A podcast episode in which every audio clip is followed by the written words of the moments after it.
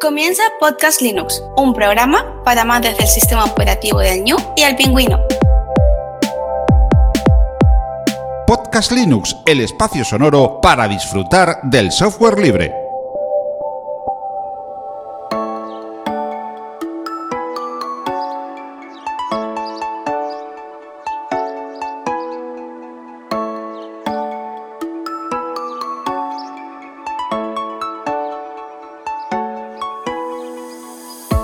Buenas amantes del software libre, bienvenido a otra entrega, la número 180 de Podcast Linux. Un saludo muy fuerte de quien te habla, Juan Feble.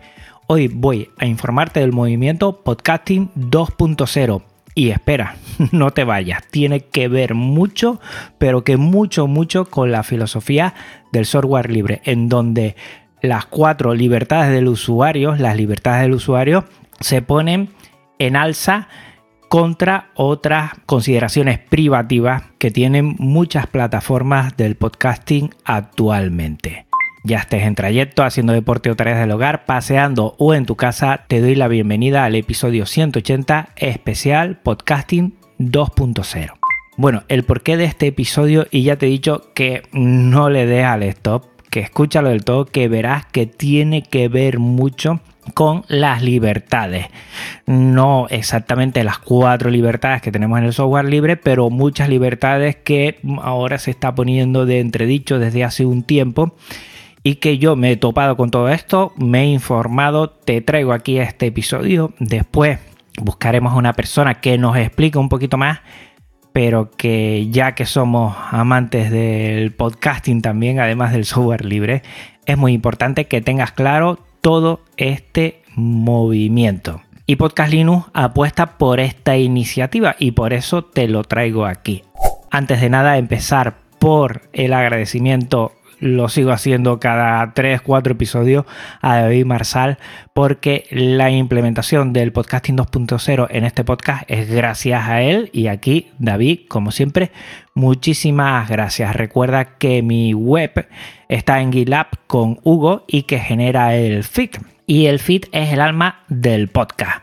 Sin feed no hay podcast, por lo menos como lo conocemos hasta ahora. Y aunque haya empresas y plataformas que quieran hacernoslo cambiar, pues está claro que tenemos que poner por lo menos el grito en el cielo, decir, oye, para, porque lo importante es que siga siendo tan libre el podcasting como lo fue en sus inicios cuando se originó y ahora también. Por eso nace esto del podcasting 2.0. Y te estarás diciendo, ¿y qué es esto del feed?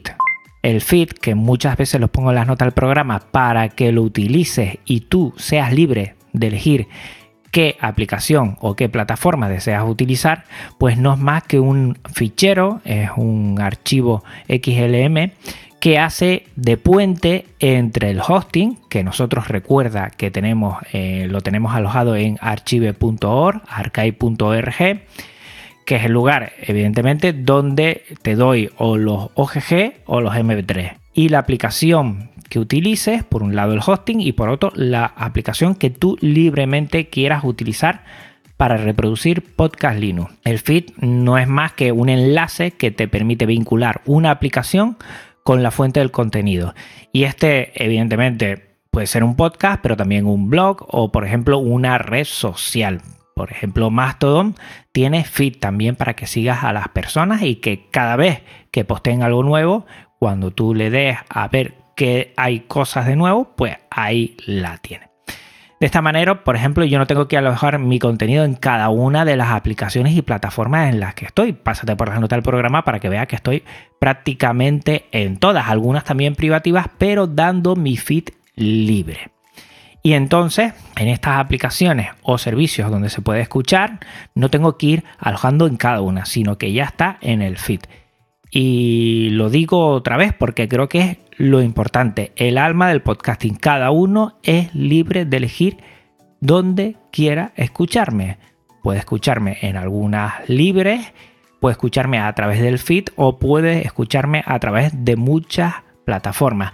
Es evidente que hay servicios privativos que últimamente, seguro que lo conocerás, intenta bloquear el acceso al feed para que solo puedas escuchar los podcasts, digo podcast entre comillas, porque para mí ya no lo serían, y tengas que consumirlo obligatoriamente desde ellos, desde su plataforma. Este hecho y algunos otros son los que han creado un movimiento como respuesta que se llama Podcasting 2.0. ¿Qué es el Podcasting 2.0? Es un término general que engloba una colección de iniciativas que tienen como objetivo promover las tecnologías de software libre para conseguir una descentralización del podcasting, evitando de esta manera que el control del medio pertenezca a las grandes empresas tecnológicas que todos conocemos. Todos conocemos muchas plataformas que son muy conocidas del podcasting y que, bueno, poco a poco se han hecho con muchos podcasts, pero no dejan estar en otros sitios. Pues nosotros los que abogamos por el podcasting 2.0, no vamos por ahí. Está abanderado esta iniciativa por Adam Curry, que es el mismísimo padre del podcasting que implementó archivos de audio en RSS, en el feed que te comenté, para que se pudieran enviar archivos de audio mm, bueno, allí por el 2004. Ya dentro de poco serán 20 años. Este movimiento lo que intenta es retomar el carácter independiente y libre a favor de los productores, los que realizan y hacen podcast y los oyentes como tú, con independencia de corporaciones privativas que lo que quieren es eliminar el feed público. Entonces, para mí y para muchísima gente, también te hablaré de algunos podcasts que abanderan eso. Si no hay feed, no hay podcast. Y el feed tiene que ser público. La gran mayoría de los proyectos individuales bajo el paraguas del podcasting 2.0 son software libres y descentralizados, prácticamente todo. ¿Y qué proyectos hay en el podcasting 2.0 que existen en la actualidad? Bueno, a día de hoy, que puede que se me pase alguno, pero a día de hoy existen una serie de iniciativas bajo este paraguas y que están ya en pleno funcionamiento o están naciendo, pero que, bueno, aunque estén algunas en fase de desarrollo, tiene un equipo, una comunidad muy muy sólida y están dando pasos de gigantes porque poco a poco mucha gente se está sumando, muchas aplicaciones, muchas plataformas están dando al ok a esto. ¿Y cuáles son? En principio está Podcast Index, que es un directorio de podcast. Está Podcasting Namespace, que son etiquetas para el feed que te dije y dar muchísima más cualidad a toda esta información que va en el feed, que eso es muy importante.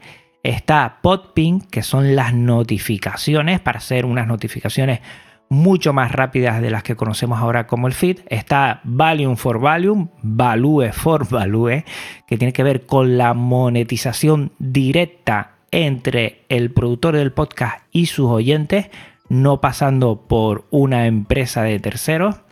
Está New Podcast Apps, que son aplicaciones y servicios que implementan todas estas funciones del podcasting 2.0. Y está, y esta es una de las últimas que he conocido y ya lo he puesto en redes sociales, Open Podcast Preface Project, que es OP3, por esas 3P. Open y después Podcast Preface Project, que son estadísticas independientes y abiertas auditables, eh, sin trampa ni cartón, que puedes ver ahora mismo y a las que yo me he sumado, siempre gracias a David Marsal, que ha sabido implementarlo en el feed. Bueno, vamos por partes. ¿Qué es el Podcast Index? El Podcast Index, como su nombre indica, es un índice donde se encuentran todos los podcasts con un acceso categorizado y abierto el cual siempre va a estar disponible de forma libre y gratuita para cualquier uso. En la actualidad, la gran mayoría de podcasters complementan su catálogo usando el índice de podcast de Apple. Esta acción tiene una consecuencia, que una sola empresa tiene el control de la gran parte de la industria del podcasting. Y a pesar de que hay compañías otras como Spotify o Google Podcast que hayan desmonopolizado este índice sigue siendo incoherente que el control y acceso a catálogos pertenezca a grandes corporaciones. Y por esa razón, Podcast Index nace y pone a disposición dicho catálogo de forma libre y gratuita a través de una API. Te voy a dejar en las notas del episodio toda la información, todos los enlaces para que le eches un vistazo, pero esto es muy muy importante. La meta y visión de Podcast Index tiene como objetivo preservar proteger y ampliar el ecosistema del podcasting independiente y abierto. Ya no dependemos de Apple Podcast en ese sentido para buscar podcast, por ejemplo, sino que ya tenemos algo libre, abierto, ¿eh? que es Podcast Index. Y esto es muy importante. Es el primer eslabón importantísimo para encontrar el podcast que tú quieres por categorías, para encontrar su feed y a partir de ahí escucharlo, disfrutarlo en donde tú quieras, como tú quieras y con el software que tú quieras. Vamos a pasar a Podcasting Namespace. Podcasting Namespace es una colección de extensiones añadidas a los nuevos feeds RSS 2.0, los cuales admiten muchas más funciones adicionales para el podcasting. Una función principal consiste en añadir nuevas etiquetas a la fuente RSS para poder proporcionar más información sobre un podcast predeterminado. Y para que dicha implementación tenga un funcionamiento correcto es necesario que los hosting, los podcasters adopten el uso de estas nuevas etiquetas que cuando lean esta información en el feed sepan de qué se trata. Estas son la mayoría, algunas, pero son la mayoría de las etiquetas que proporciona Podcasting Namespace. La primera que yo ya la tengo, Podcast Git, que añade un identificador único a tu podcast, sería como un hash, pudiendo cambiar el nombre de plataforma y todo, y vas a mantener tu identidad. Es como el carnet de identidad y ya te cambies de nombre o todo lo que sea, el número de carnet de identidad, ese pues va a seguir siendo tuyo. Muy importante. Y muchas de estas cosas ahora las veo bastante coherentes, pero hasta hace poco no había. Otra importantísima, Podcast Locket. Permite decirle a otras plataformas de podcast si pueden o no pueden importar. Si yo tengo Podcast Locket Yes, pues no permito que ese feed se coja en otras plataformas. Y está muy, muy interesante.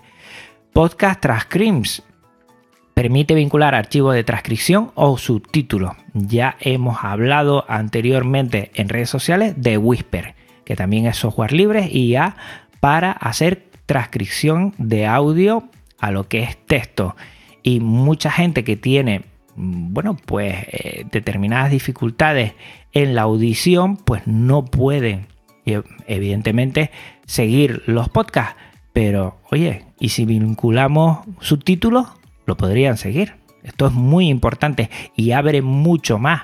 Y también podríamos poner subtítulos en otros idiomas. O sea que podríamos llegar a más gente todavía. Muy, muy interesante. Podcast Funding permite enumerar posibles enlaces de donación o financiación para el podcast. Puede apuntar a sitios como Patreon o PayPal o también servicios que son libres. Podcast Soundbite permite apuntar a uno más fragmentos de sonido dentro de un episodio. Serían como vistas previas o momentos destacados donde le ponemos de qué minuto a qué minuto es y ya ahí, para que la gente se haga una idea, pues ahí lo tenemos. Es como un, previo o algo de esto. Podcast Person permite identificar a personas como anfitriones, coanfitriones, invitados y muchos más para que se sepa y tú puedas hacer una búsqueda por personas y igual yo, Juan Feble, estoy siempre en Podcast Linux, pero si haces una búsqueda, por ejemplo, de Pedro Mosquetero Web, que vino anteriormente, salen sus podcasts, pero también donde ha estado como invitado. Y esto, bueno, es muy interesante para hacer búsqueda. Podcast Location, que permite conocer la ubicación donde se ha creado el contenido de un podcast, por si quieres saber si cerca de ti hay podcast. Pues me parece muy interesante. Podcast Season permite identificar qué episodios de un podcast forman parte de una temporada en particular. Yo esto no lo utilizo porque soy de la vieja escuela, me gusta poner el número en el título, el número del episodio, que lo diremos ahora más tarde, pero creo que es muy, muy interesante poner la temporada que es y no ponerla en el título. Aunque a mí yo soy de la vieja escuela y me gusta tener el número del programa en el título del episodio. Pero los entendidos dicen que no, que no, que no hay que ponerlo. Bueno, no sé si caeré al final y los quitaré.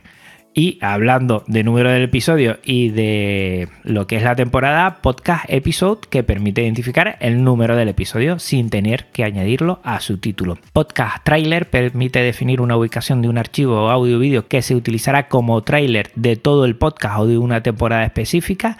Y podcast license, licencia que permite apuntar la URL con los términos de licencia. Esto sería para cada episodio muy interesantes. También está Podcast Medium, medio con el que se utiliza el feed. Pues puede ser un podcast, puede ser música, puede ser vídeo, puede ser film, audiolibro, newsletter o blog. Y ya aquí especificamos exactamente. Podcast imagen, especifica las imágenes en diferentes resoluciones del episodio. Hasta ahora solo permitía una y tenía que ser en una resolución específica, casi siempre dicho por Apple Podcast, pero ya con esto permitimos poner varias resoluciones y que la aplicación elija la que puede definir mejor. Podcast Leaf informa de un directo con una notificación en los podcatchers que lo soporten. Sí, yo puedo crear un episodio que sea un directo y que diga el día y que cuando vaya a empezar esa aplicación te dé una notificación. Está en directo Podcast Linux con Juan Feble y ya escucharáis.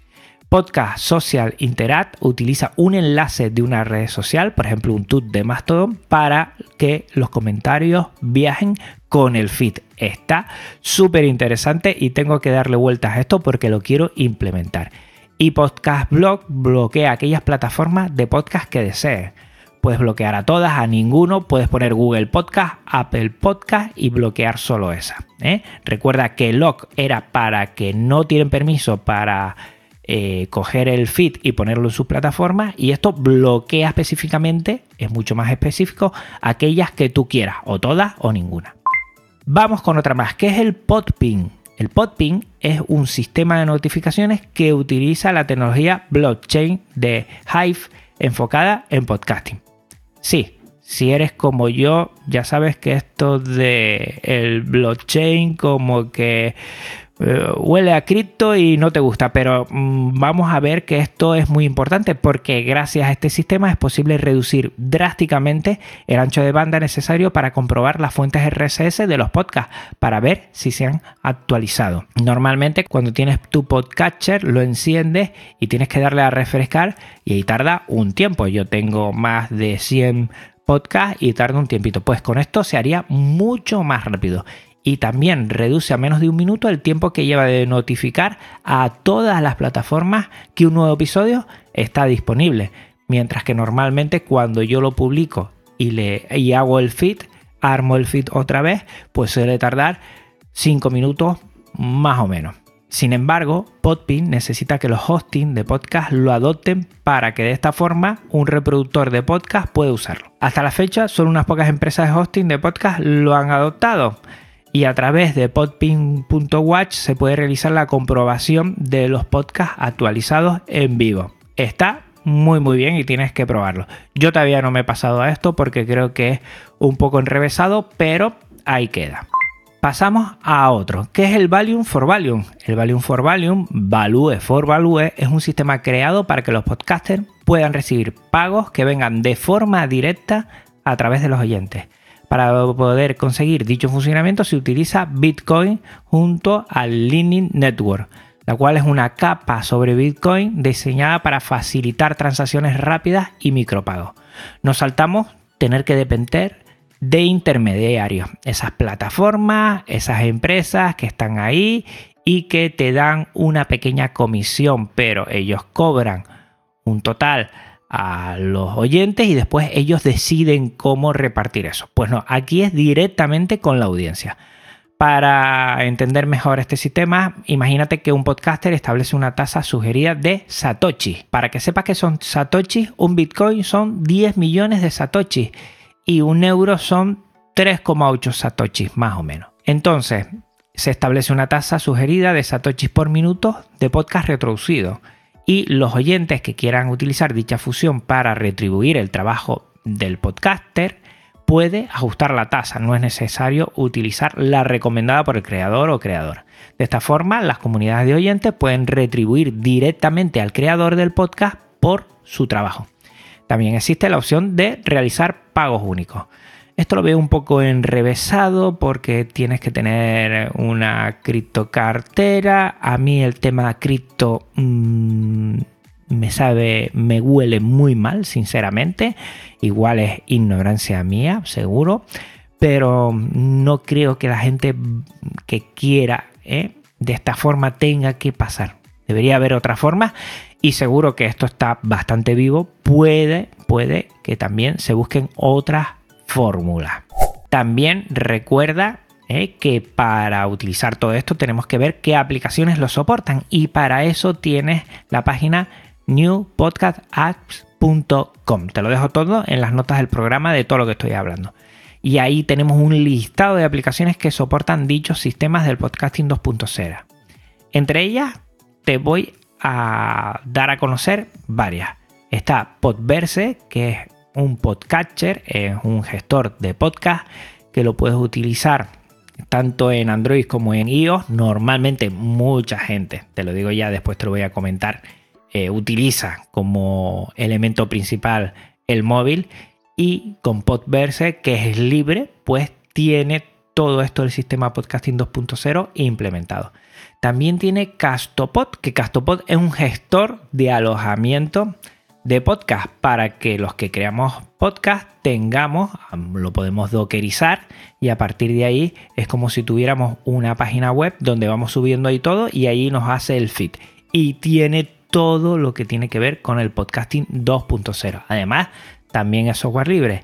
Y también Funwall, que es un proyecto impulsado por la comunidad que nos permite escuchar y compartir audio, música y podcast dentro de una red abierta y descentralizada.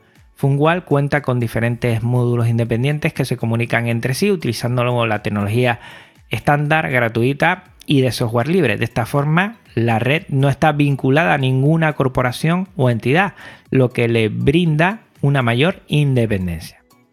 También decirte que este movimiento está muy en sintonía con las redes sociales libres. Y por ejemplo, Mastodon la tienen como la red social del podcasting 2.0. Tienen una instancia ellos que se llama podcastindex.social. Y muchísimos podcasters se han pasado a Mastodon. Entre ellos, pues mucha gente que no tiene que ver ni con el software libre ni con sistemas descentralizados, pero le está gustando mucho más. Normalmente casi toda la gente solía estar en Twitter, mucha gente sigue estando en Twitter, pero toda la gente del podcasting se está pasando a Mastodon. Y recuerda aquí la etiqueta Podcast Social Interact, donde puedes poner el enlace del tut de Mastodon y a partir de ahí que la gente pueda comentar el episodio ahí mismo, sin depender de otras cosas. Está genial. Y por último, para mí, una de las joyitas de este gran proyecto, me parece espectacular, es OP3. OP3 es Open Podcast Prefix Project, que es un servicio de análisis de prefijos de podcast de software libre y gratuito que está comprometido con los datos abiertos y la privacidad de los oyentes. Los podcasters o las empresas de alojamiento de podcast pueden anteponer lo que es el prefijo, por eso se dice podcast prefix, que es op3.dev barra e barra a todos los enlaces de los episodios de podcast que están en el feed para participar y empezar a enviar todos los datos. Yo todos los archivos recuerda que los tengo en archive.org, archive.org y que tengo un enlace, un enlace donde está eh, al final .ogg o .mp3. Pues si le pongo este prefijo, lo que hace es empezar a enviar datos a esta plataforma, que puedes hacerte con ella de una manera libre y gratuita. No es necesario eliminar los prefijos existentes y puede haber más de uno. Esto es lo bueno. Este servicio se desmarca de todos los demás servicios de análisis porque es libre y es auditable. No solo el código está disponible en GitHub, sino que todos los despliegues se activan allí también. El código se libera bajo licencia MIT. Una vez utilices este prefijo, estarás compartiendo el número de oyentes de tu programa al mundo, sin comprometer la privacidad de ellos. Y lo que hace es que es totalmente público. ¿eh? No es que tú lo veas solo, sino que es público para todos. Y eso me parece también dar un poco de compromiso ¿eh? con todos de decir sin tapujos cuántos oyentes me escuchan y de dónde me escuchan. Y que todos tengan un libre acceso a esos datos. OP3 se ejecuta en más de 275 ciudades de 100 países, siendo uno de los más rápidos en el servicio de redirección de podcast. ¿Qué consigue? Bueno, todos los días, cada 24 horas eh, se actualizan los datos, tienes que esperar 24 horas y tienes descargas por episodio diarias a 3, 7 y 30 días, descargas únicas, que entiende eh, que es de una única persona ahí, que no ha habido varias descargas en un mismo dispositivo por una persona, y esto es importante para contar fielmente todas las descargas. Descargas por día de la semana, ranking por país, continentes, regiones, aplicaciones, dispositivos, tipos de dispositivos, que si es móvil, PC, televisión, altavoces inteligentes y el navegador utilizado. Te da muchísima información y a partir de ahí tú puedes analizar qué gusta más, qué gusta menos, desde dónde me oyen más, mm, con qué dispositivos me escuchan más. Eso es muy importante tener todo esto bien claro para después tomar decisiones. Yo hace mucho tiempo dejé de ver todo lo que son las estadísticas porque no es importante y puedes entrar en un círculo vicioso de y ahora cuánta gente me escucha, no me escucha. Creo que no es lo importante, siempre lo he dicho. Lo más importante es que me hagas llegar un comentario, un correo. Eso para mí vale más de mil escuchas, dos mil escuchas y he notado que ha bajado bastante a lo que en un principio creía yo o me estaban dando otras estadísticas y que esta es más fiable, por lo menos yo creo que es más fiel a lo real. Lo importante es que si tú contactas conmigo no sea por un número más de descarga, sino que haya un poco de retroalimentación y eso es lo importante para mí. Y de todo esto también comentarte un proyecto que aunque no tiene que ver con el podcasting 2.0, sí creo que entra dentro de esta sensibilidad que tenemos mucha gente por eh, los podcasts que son independientes, amateur y que lo que le gusta es el podcasting de por sí. El proyecto se llama Los Últimos de Filipinas. Te voy a dejar en las notas del programa para que eches un vistazo. Y para mí es un ejemplo muy claro de independencia y libertad. Ellos abogan también porque sea libre y gratuito. Recordemos que el software libre no tiene por qué abogar la gratuidad a toda costa, pero también yo estoy muy en sintonía con eso. Y que el feed tiene que ser público. Y si no hay feed, lo dicen ellos y yo he aprendido de ellos a decirlo, sin feed no hay podcast. No hay feed, no hay podcast. Hay feed, es un podcast. Pues bueno, aquí darle un abrazo a los últimos de Filipinas, que siempre los sigo, y si te gusta el podcasting, pues los tienes que escuchar.